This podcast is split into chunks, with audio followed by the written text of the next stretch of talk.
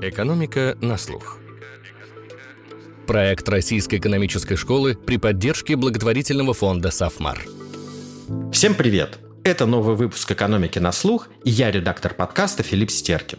Обычно мы говорим с экономистами и о материях экономических. На этот раз главная героиня нашего подкаста не экономист, а совсем наоборот, известный литературный критик Галина Юзефович. И говорить мы с ней будем не про экономику, а скорее про экономистов. Зачем им изучать литературу? Экономика – наука юная, и литература может стать для экономиста мощным инструментом, маркирующим проблемы и болезни общества, говорит Галина. Пользоваться этим инструментом она учит студентов совместного бакалавриата Российской экономической школы и Высшей школы экономики. Учит особенным образом, показывая им, недавно пробежавший марафон Олимпиад, что читать можно просто для удовольствия, объясняя им, как реальность взаимодействует с вымыслом. Почему, например, на страницах книг Битова, Довлатова, Ерофеева алкоголь льется рекой? Почему поэты уже не собирают стадионы? Почему в детективах Конан Дойля так много девушек-наследниц? А как этим инструментом, на мой взгляд, ничуть не менее мощным, чем математика, пользуются уже состоявшиеся экономисты? Об этом в нашем подкасте рассказывают профессора РЭШ Наталья Волчкова, Константин Егоров и ректор РЭШ Рубен Яниколопов. И еще, Хочу попросить вас пройти небольшой опрос, который поможет нам познакомиться с вами поближе. Ссылку вы можете найти в описании этого выпуска. Итак, начнем. Галина, добрый день. Здравствуйте. В лекции «Чтение в мире цифры» вы рассказываете о том, как изменилась культура чтения и как меняется отношение к чтению. Вот в этом новом э, цифровом мире зачем и как будущим экономистам изучать литературу? И мы, конечно, говорим с вами не про чтение, не просто про чтение, а именно про изучение литературы. Ну, смотрите, я должна сразу оговориться, что несмотря на то, что я преподаю именно литературу и именно экономистам и уже довольно много лет, это не является такой традиционной классической литературой, которую мы все представляем себе, когда речь заходит о преподавании литературы. То есть это не тексты с их анализом и разбором. Для меня литература и не только для меня на самом деле, является такой точкой пересечения двух измерений. С одной стороны художественного, а с другой стороны социального. И э, литература развернута в две стороны. Она и порождается реальностью, и эту реальность отражает. И мне кажется, что для человека не гуманитарной специальности и для экономиста в первую очередь очень полезно бывает понять, как искусство, как литература встроена вот в эту большую, сложную, многоуровневую социальную систему. И как именно реальность взаимодействует с художественным процессом, что она в нем определяет, куда она трансформируется под влиянием каких-то реальных событий. И вот именно таким образом, мне кажется, экономистам и имеет смысл литературу изучать. Очень многие вещи, которые происходят в реальности, в литературе тоже находят свое отражение. Ну, я не знаю. Мне кажется, что очень трудно понять, почему, скажем, советской литературе второй половины XX века столько пьют Почему пьют герои Битова, почему пьют герои Довлатова, почему пьет герои Ерофеева, почему вообще столько алкоголя? Почему алкоголь для писателей шестидесятников, семидесятников настолько важен? И если это мы накладываем на историю совершенно шизофренических отношений советского государства и алкогольной промышленности и вообще культуры потребления алкоголя в обществе, алкоголя как эскапизма, то это позволяет больше понять и про литературу, и про жизнь. И вот таким образом, мне кажется, и имеет смысл показывать литературу экономистам как часть большой сложной системы социальной жизни.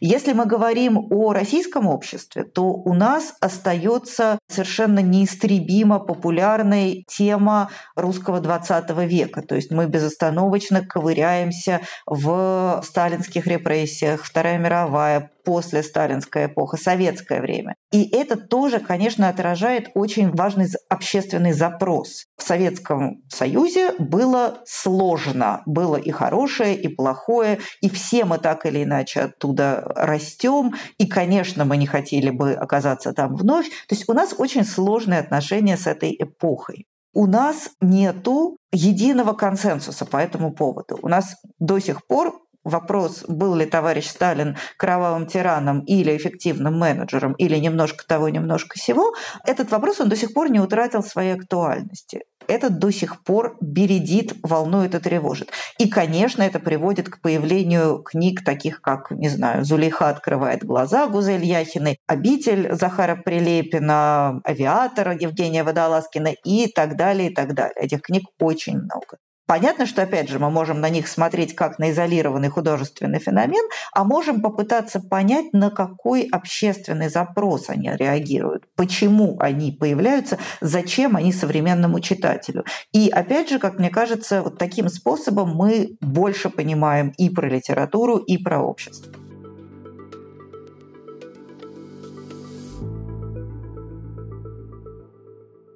Литература действительно очень много дает экономистам. Об этом Рубен Яниколопов. С моей точки зрения, экономистам очень полезно изучать литературу, поскольку литература, во всяком случае, последние 200, она является тем видом искусства, который наиболее точно отражает наиболее важные культурные и контекстные аспекты, которые полезно учитывать в экономических моделях, когда вы моделируете, как ведут себя люди вот в данном обществе в данное время. Например, у меня работа есть по нацистской Германии. Я не так много читал, наверное, книг о нацистской Германии, честно даже не часто могу вспомнить, читал я что конкретно о нацистской Германии, но литература о тоталитарных обществах, которую я много читал ввиду того, что читал советскую литературу, она, конечно, помогает понять контексты и понять, как антисемитская пропаганда работала в 30-е годы, как у нас есть сейчас работает, как бомбардировки влияют на моральный дух солдат. То, что я читал военную литературу или там литературу советского периода, тоталитарного периода. Оно помогает. Есть такое, вот я люблю метафору, что литература, она как кот люди, которые любят котов, они часто рассказывают, что вот у них что-то болит. Любящий, любимый котик, он приходит и ложится хозяину на больное место. И тем самым он сигнализирует, где болит. Он указывает эту точку. В некотором смысле литература работает как кот. Она ложится на больное место. Она сигнализирует, где даже не обязательно проблема, где что-то происходит, где что-то важное это не всегда бывает в строгом смысле слова отрефлексировано, осознанно, проговорено словами. Я абсолютно уверена, что если, не знаю, поймать и зафиксировать на переломе 50-х, 60-х годов 20 века, не знаю, 3-5 советских писателей, включая Василия Аксенова, и спросить их, где самое главное, они, наверное, бы не смогли каждый из них в отдельности сказать, что вот самое главное. Ну, самого главного никогда не бывает. А вот на самом деле Бывает, потому что в тот момент, когда вдруг обнаруживаешь, что в течение там трех-четырех лет появляется 5, 10, 15 больших важных книг, в которых главное ключевое слово это космос, то они в моменте, каждый из них этого может не видеть. Но когда ты смотришь на массив текстов, и ты понимаешь, что вдруг почему-то все пишут про космос – не про БАМ, не про освоение целины, именно космос. В этот момент и у экономиста, и на самом деле у историка, и у литературоведа должно щелкнуть. Нужно посмотреть в эту сторону. Вот в этой точке что-то двигается. И точно та же история сегодня с вот с этой с персональной травмой, когда вдруг меняется вообще модус думания о том, что такое насилие, что такое травма, что такое разговор о травме, как поддерживать человека, пережившего травму. А вот в этой сфере происходят колоссальные тектонические сдвиги. И литература, как код, она уже давно лежит в этой точке. Она там начала лежать еще до того, как вообще люди за пределами культурной сферы спохватились. И это, конечно, тоже очень важный маркер. То есть если бы я была экономист, я бы смотрела на литературу литературу как на некоторый маркер социально значимых процессов. Литература, она же очень быстро реагирует. То есть это в некотором смысле это искусство быстрого реагирования. И, конечно, поэтому она работает как такой наиболее, я бы сказала, заметный маркер. Если все пишут про Сталина, значит у нас, как у народа, как у сообщества, болит Сталин. Если все обратили внимание уже не на коллективную травму, историческую травму, а на персональную травму, на персональный травматический опыт, значит, у нас болит теперь тут. И литература, соответственно, переползла. И мне кажется, что если создать у экономиста понимание того, как этим инструментом пользоваться, как смотреть на мир сквозь призму литературы, а на литературу сквозь призму социальности, это, конечно, очень расширяет видение. Безусловно. Вот э, в русской классической литературе можно найти объяснение огромного количества экономических проблем. Почему у нас не работают институты? Да они никогда не работали. У нас же, у нас же институты – это что-то, что мы отторгаем. У нас просто отторжение правил. Да, и на самом деле э, литература это я, я, например, ужасно не люблю, когда э, мне говорят, почему вот у нас мы же экономисты, давайте мы с экономистами почитаем книги какие-нибудь про экономику, например, какого-нибудь не знаю финансиста Драйзера. Это же про экономику, но это же нам важно. Мне кажется, что оно работает как-то иначе. Любой человек, который прочел хоть одну книжку про становление капитализма, ему ну, в Драйзера ничего нового не вычитает. А вот, скажем, очень интересный вопрос, почему в рассказах про Шерлока Холмса так много девушек-наследниц, которые все попадают в какую-то сложную ситуацию. Вот это посмотреть на это как на экономический кейс. Почему вдруг? Да потому что просто, начиная с 90-х годов, женщины приобретают права наследования. Они могут наследовать отцу, мужу, умершему и так далее. До этого у них не было такого права. А тут оно появляется. И это порождает огромный виток разного рода криминальных проблем. И вот посмотреть на это так – мне кажется, это, с одной стороны, очень продуктивно, с другой стороны, очень интересно, а с третьей стороны, это дает такое видение, которое мы не всегда можем почерпнуть ни из персональных свидетельств, ни из документальной литературы, ни из, тем более, из каких-то экономических источников, ни из, каких, ни из статистических ежегодников. Мы можем заглянуть в некоторую экономическую реальность. И умение ее находить, видеть, задавать художественному тексту те вопросы, которые тебе бы не пришло в голову ему задать, мне кажется, это очень полезный практический навык. О том, как рисует модель общества писатель Наталья Волчкова. Писатель имеет в виду некоторую модель мира, о котором он рассказывает выстраивает сюжет, который следует своей логике в заданном историческом моменте при заданных экономических и социальных институтах. Это всегда рассказ об обществе и его отдельных членах. То есть в основе также находится модель общества, но в более богатом измерении. Не только ценностном, не только экономическом, денежном или временном, но и в более богатых психологических, в том числе, измерениях, чем в экономике. Но экономическая история там тоже есть. То есть имеется значительное пересечение в подходах художественной литературы экономического исследования.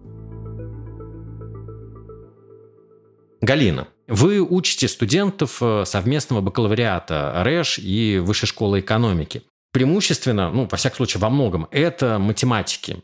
Ребята, которые, в общем, жили в мире формул, в мире олимпиад, от олимпиады до олимпиады.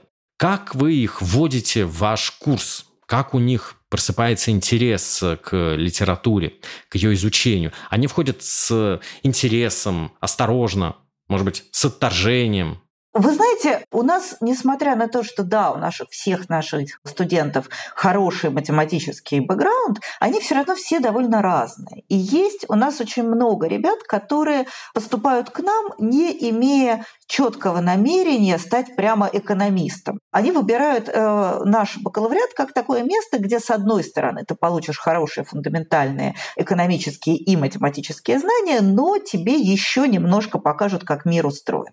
Таких довольно много. Кто-то из них действительно идет в экономику. И часто оказывается, что вот эти все наши дополнительные курсы, они работают именно такой способ показать человеку, что еще в мире бывает, и, может быть, сменить жизненную траекторию. Ко мне приходят, конечно, очень разные ребята. Есть группа товарищей, которые приходят, потому что они помнят, что литература это в школе был самый халявный предмет, можно было ничего не делать. И иногда приходила какая-нибудь Марья Ивановна, что такое, ну, не противное рассказывала. А потом все равно пятерка и ура.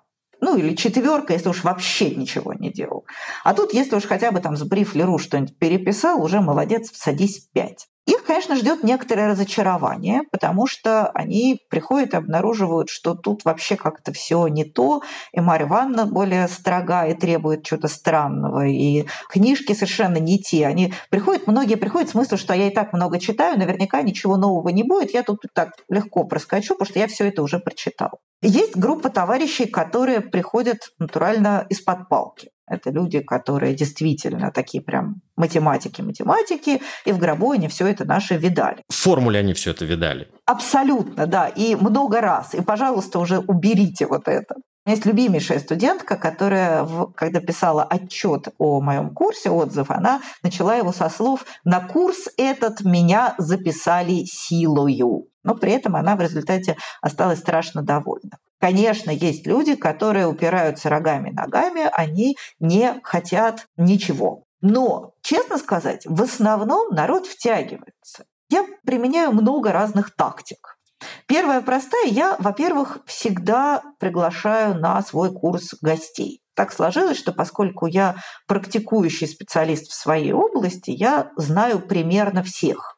Поэтому если я хочу показать детям живого писателя, то я к ним позову, ну, не знаю, Дмитрия Глуховского, например, который придет во-первых, они все его, конечно же, знают. Они то поколение, которое выросло на метро 2033. Для них это большой, важный писатель.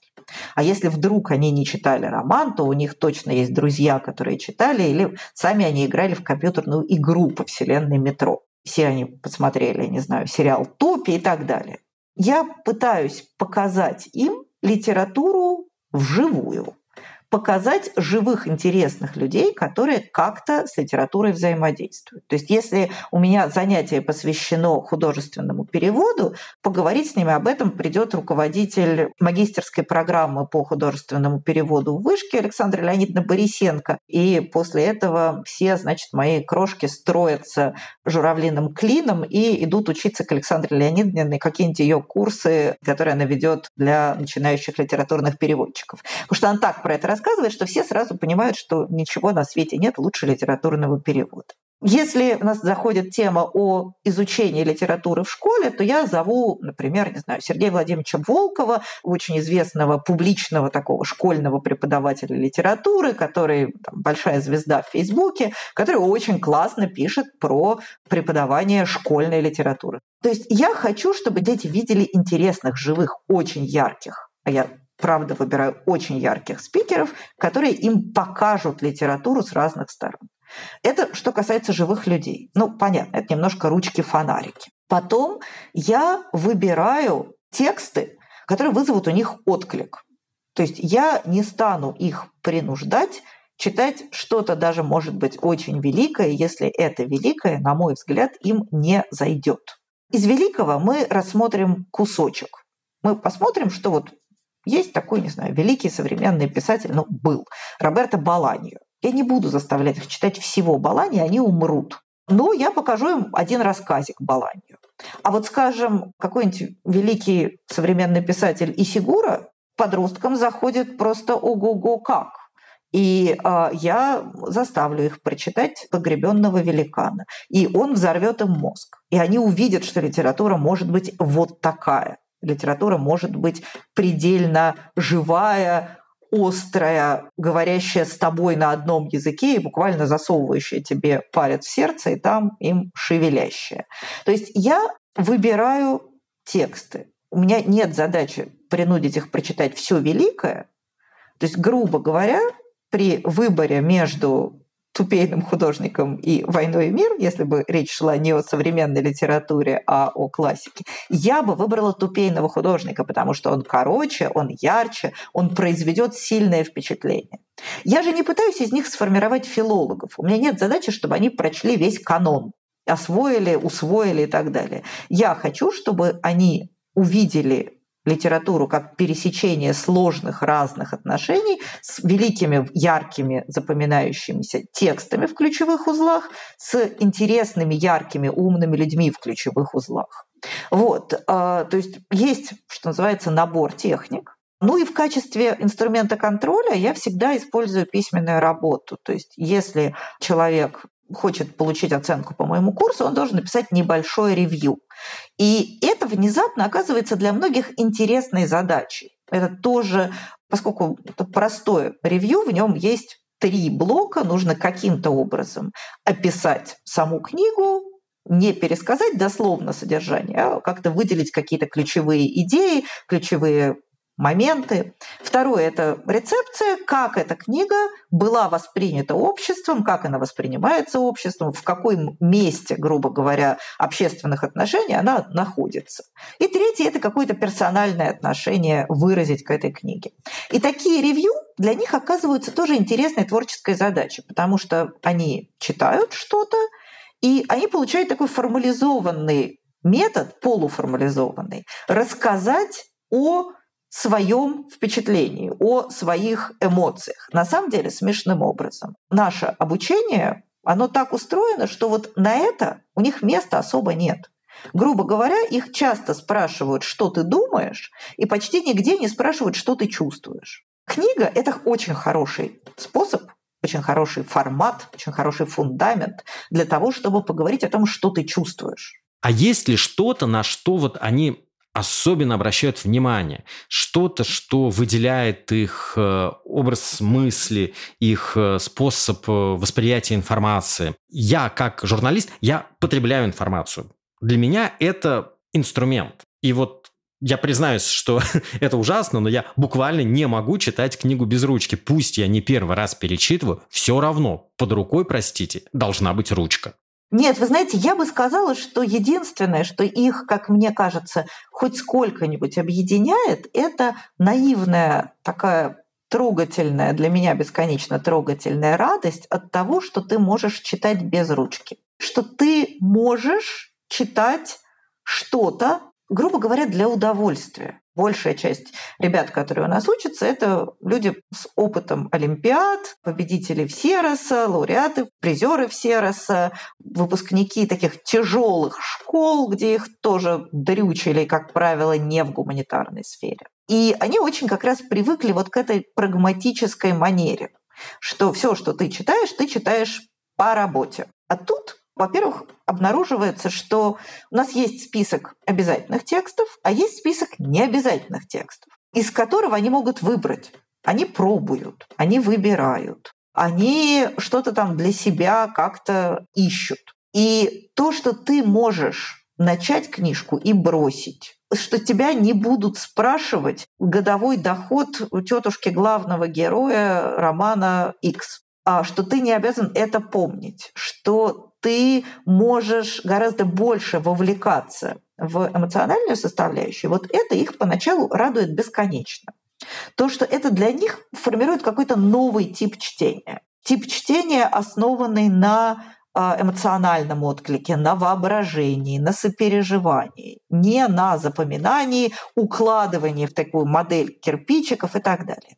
Но я не думаю, что тут наши ребята как-то особенно уникальны. Я бы сказала, что это скорее специфика современного образования вообще, которая по природе своей очень утилитарна, очень прагматична современное образование, оно стремится все к большей интенсификации, все к большему показателям в смысле эффективности. И в этом контексте вот мои курсы про литературу, они проходят по разряду воздуха и такой какой-то эмоциональной свободы. И э, я думаю, что это скорее такое поколенческое, чем непосредственно специфика нашего факультета. Ну, конечно, у нас она подпитана тем, что наши экономисты, они такие трудоголического типа, много лет работали на результат. А тут им говорят, да пойди почитай, вдруг понравится.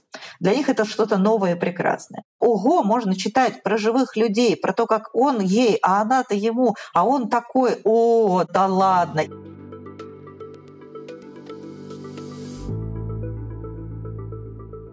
О том, как экономисты могут раскрывать для себя литературу, Константин Егоров. В моем случае все скорее с ног на голову. То есть скорее я применяю экономический инструментарий для анализа ситуации в литературе, а не наоборот. Например, в «Игре престолов» есть такая история, где Варис задает загадку Тириону про источник власти. В этой загадке в комнате есть три человека. Король, священник и богач. Между ними есть один наемник с мечом. И вот каждый из трех людей старается убедить наемника убить двух других, чтобы остаться одному и быть самым главным. И вопрос заключается в том, кого будет слушаться наемник. Разгадка, которую дает Варис, говорит, что власть — это иллюзия, и наемник будет слушаться того, у кого, как ему кажется, уже есть наибольшая власть. В этом смысле может оказаться победителем любой из троих в зависимости от того, во что верит наемник. И тогда вот тот человек, который сможет как-то показать, что у него уже есть вся власть, он и будет победителем. И поэтому власть — это иллюзия. И вот сначала мне эта история скорее была непонятной, как так, что власть — это иллюзия. Но потом как-то сразу пришло в голову, что похожие ситуации экономисты называют множественностью равновесий. Когда вот есть, грубо говоря, три равновесия, и любое из них может быть, в зависимости от того, во что верит наемник. И тогда сразу все стало понятно. Экономисты, например, используют эту концепцию множественности равновесий, чтобы ответить на такие вопросы, как вот почему валюта, например, рубль, которая просто бумажка, и которую саму по себе нельзя никак использовать, имеет ценность. А если задуматься, то она имеет ценность потому, что она имеет ценность для других людей.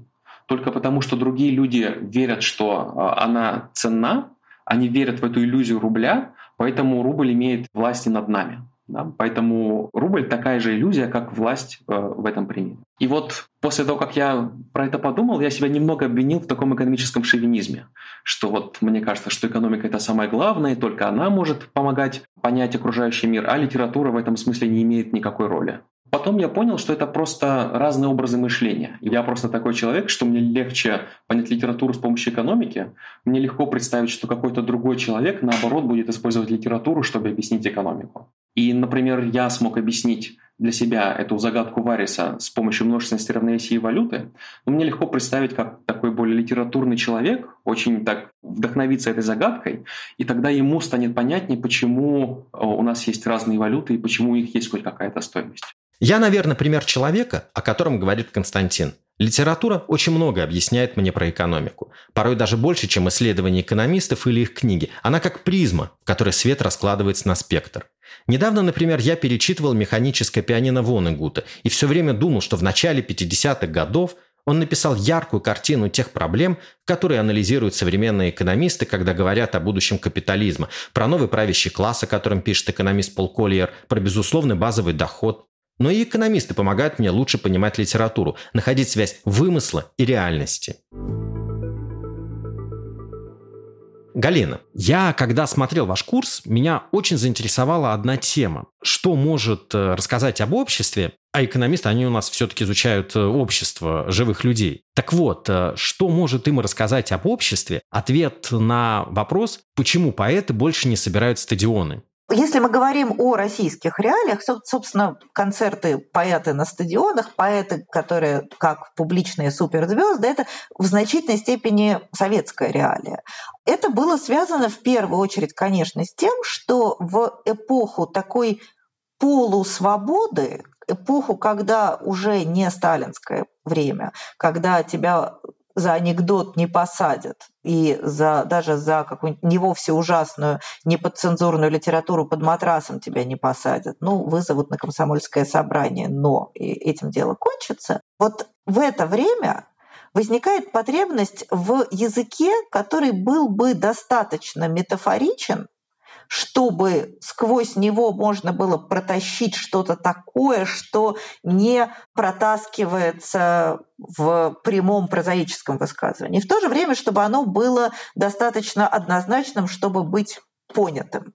И вот в этой ситуации поэтическая речь оказывается идеальным вместилищем вот для такого метода мышления. То есть это не вовсе эзопов язык, это не совсем фига в кармане, но это некоторый уровень метафоризации, который позволяет транслировать идеи, мысли, чувства гораздо более свободно, чем это можно было сделать прозаическим языком.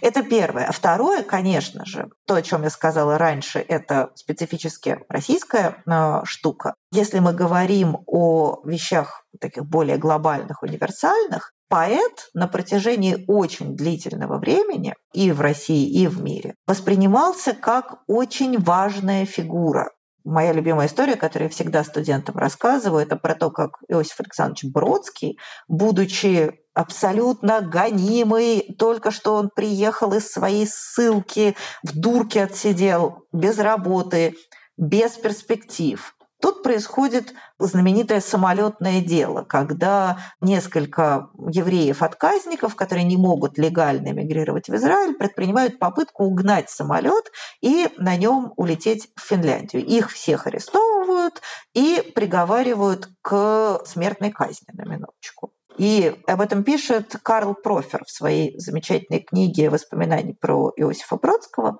а, что он приходит к Бродскому в гости и видит у Бродского на столе черновик письма.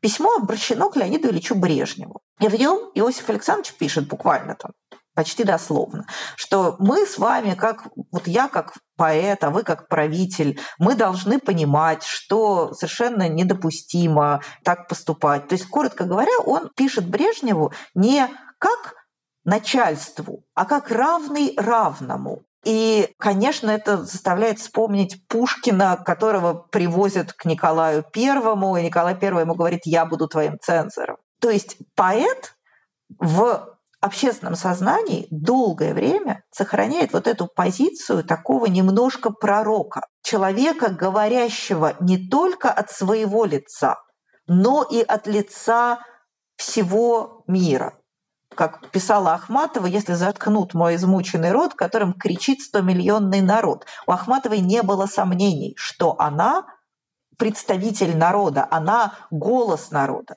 Через поэта говорит народ, говорит мир. И поэтому Бродский считал себя обязанным как представителя, как полномочного представителя народа обратиться к Брежневу абсолютно на равных. То есть вот эта роль поэта она, конечно, оставалась на протяжении 60-х, 70-х, даже 80-х годов во всем мире очень особенной. И, собственно говоря, когда поэт становился звездой, на его послушать приходили люди, устами которых он говорил. Они приходили послушать себя, свою речь, которую они просто так классно сформулировать не могут. Но понемногу происходит распад вот этой системы. Сама вот эта идея того, что есть кто-то большой, устами которого говорит 100-миллионный народ, вот она потихонечку умирает. И с умиранием этой идеи умирает и, грубо говоря, поэзия на стадионах. Умирает поэзия как народный вид искусства. Вот. И вот рассказать студентам про вот эту концепцию поэта и поэзии как избранного, как особого, как человека, который говорит от лица многих. Умирание этой концепции и переход поэта в какое-то очень частное, локальное, персональное высказывание, вот это, конечно же, очень тоже интересная история, в первую очередь социальная, не только художественная и культурная.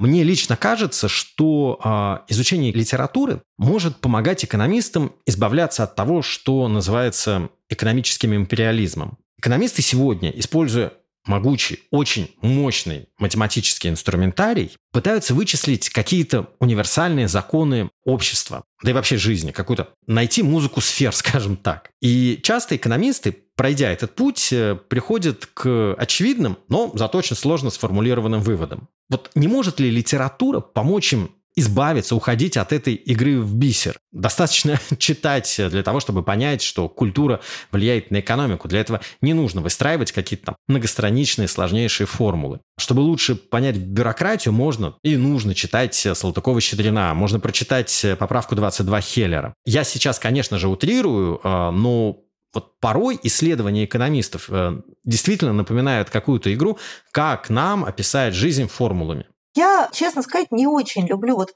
подобный подход, когда, прочитая книжку, все поймешь. Ничего не поймешь, потому что книжка пишется совершенно с другой повесткой. Мне очень близка первая половина вашего высказывания про то, что это помогает от экономического империализма. Ведь привычка думать одним определенным способом, она с одной стороны, этот способ доводит до бриллиантового совершенства, а с другой стороны, она приводит к такому туннелированию, когда возникает ощущение, что подо все, что угодно можно написать формулу, а то, про что, подо что нельзя написать формулу, то неважно. Если модель не сошлась, то, наверное, с материалом что-то не так. И это происходит практически в любой специальности, на самом деле, вовсе не только в экономике, но экономика как по-настоящему мощный инструмент, она, конечно, способствует этому туннелированию в наибольшей, пожалуй, степени. И литература, и вообще на самом деле любое гуманитарное знание, оно что называется, увеличивает масштаб личности. Оно делает человека больше, шире, разнообразнее, оно не дает человеку скрутиться в рулончик и засунуться вот в этот вот комфортный туннель, по которому так все хорошо, славно едется, и все вроде сходится, и модели рисуются. То есть мне кажется, что любые в хорошем смысле слова необязательные вещи, будь то литература или театр, или философия, или история архитектуры. Все вот эти странные вещи, казалось бы, напрямую к экономике неприложимые, они абсолютно необходимы, потому что они позволяют экономисту стать больше. Они любому человеку позволяют стать больше стать шире, посмотреть на мир под разными углами, примерить на себя разные наборы стимулов и эмоций.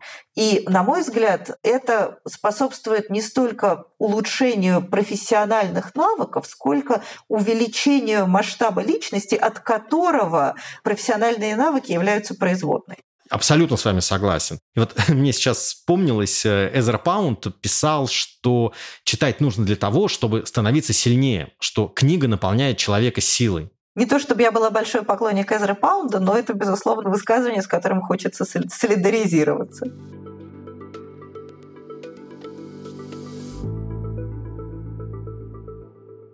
Об экономическом империализме и литературе я спросил и Рубена Яниколопова. Со мной он не согласился. Честно сказать, я не думаю, что это избавляет от экономического империализма, а скорее дает ему пищу. Гораздо больше.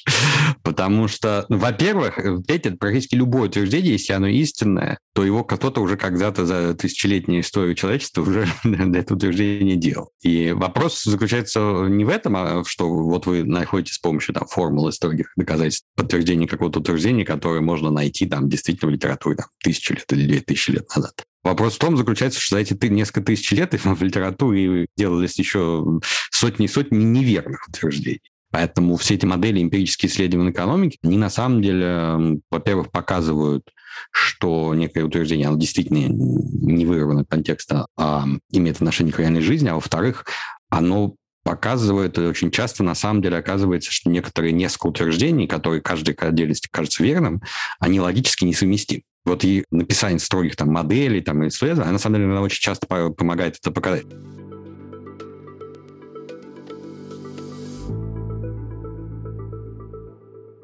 Изучение литературы учит экономистов еще и излагать свои мысли, быть убедительными. А ведь без этого их труд во многом обесценивается. Об этом рассуждают Наталья Волчкова и Рубен Яниколопов. Сегодня действительно популярен тезис о том, что успешность экономиста в значительной степени зависит от того, насколько хорошо он умеет рассказать результаты своего исследований своим слушателям, будь то бизнес, будь то студенты, будь то государство. Нобелевские лауреаты по экономике Роберт Шиллер, Джордж Герлов подчеркивают роль нарративной повествовательной экономики как фактор успеха. Неудивительно, что экономисты широко используют ссылки на художественную литературу и в преподавании в исследованиях. Есть даже исследования о том, как и зачем делают это экономисты. Например, чтобы описать поведение людей и мотивацию людей более образно, с элементами юмора, с элементами художественной литературы. Используют также литературное описание как свидетельство об особенностях поведения людей, об экономических условиях институтах в историческом перспективе. И даже для верификации своих выводов. Если мы под изучением литературы понимаем не только чтение, понимание, но и собственное изложение, интерпретация и так далее, то, конечно, это вот очень тоже полезные у нас стандартная проблема, которую знают все, кто когда-либо сталкивался с тем, как русские студенты, работники и так далее погружаются в международную среду. У них основная проблема, что они как собачки. Глаза умные, все понимают, но сказать ничего не могут. А, и это относится и к вербальным, как бы, презентации, разговаривать с людьми и так далее, и к письменным, что писать доступно так, чтобы убедить людей, чтобы они поняли. Это нигде, эти навыки у нас не формируются. То есть как цели В школе такого нету, в институтах тоже в большинстве университетов этого нет. В РЭШ мы специально уделяем этому внимание, то есть у нас есть центр письма и коммуникации. Он как бы под английский подстроен больше, чтобы учить коммуницировать на английском языке и писать.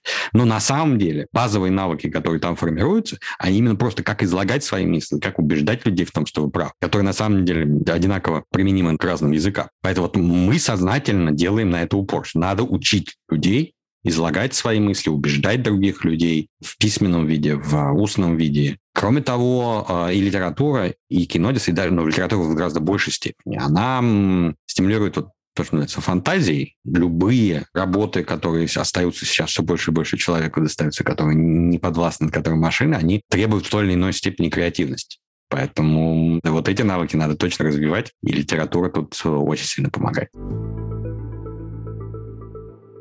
А вот чему учится у экономистов литературный критик. Чему я научилась у экономистов, это системности.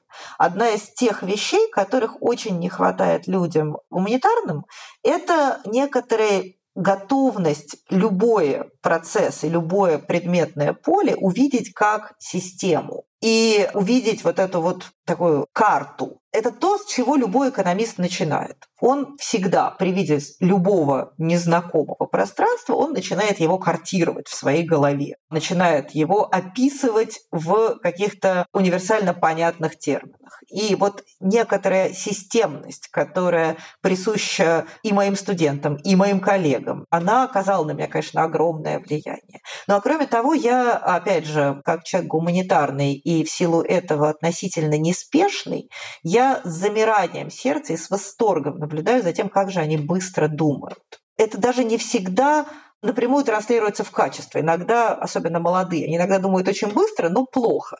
Но они думают быстро, им поэтому хватает времени, чтобы вернуться в исходную точку, когда они поняли, что надумали чего-то не того, и из нее построить еще 3-4 модели, пока я, как небесный тихоход, ползу куда-то в направлении, может быть, гораздо более качественного результата размышлений. То есть, и вот это то, чего я не могу в полной мере научиться, но это то, что меня бесконечно восхищает, окрыляет и наполняет мою жизнь смыслом, потому что видеть, как рядом с тобой работают мозги, которые обгоняют тебя на четыре такта, это вызывает чувство, что вот я живу среди практически богов. И хотя эти боги во многих случаях знают меньше, чем я, вычислительная мощность у них настолько обходит мою, что смотреть на это чистое счастье и восторг. Галина, спасибо вам большое. Вам спасибо огромное.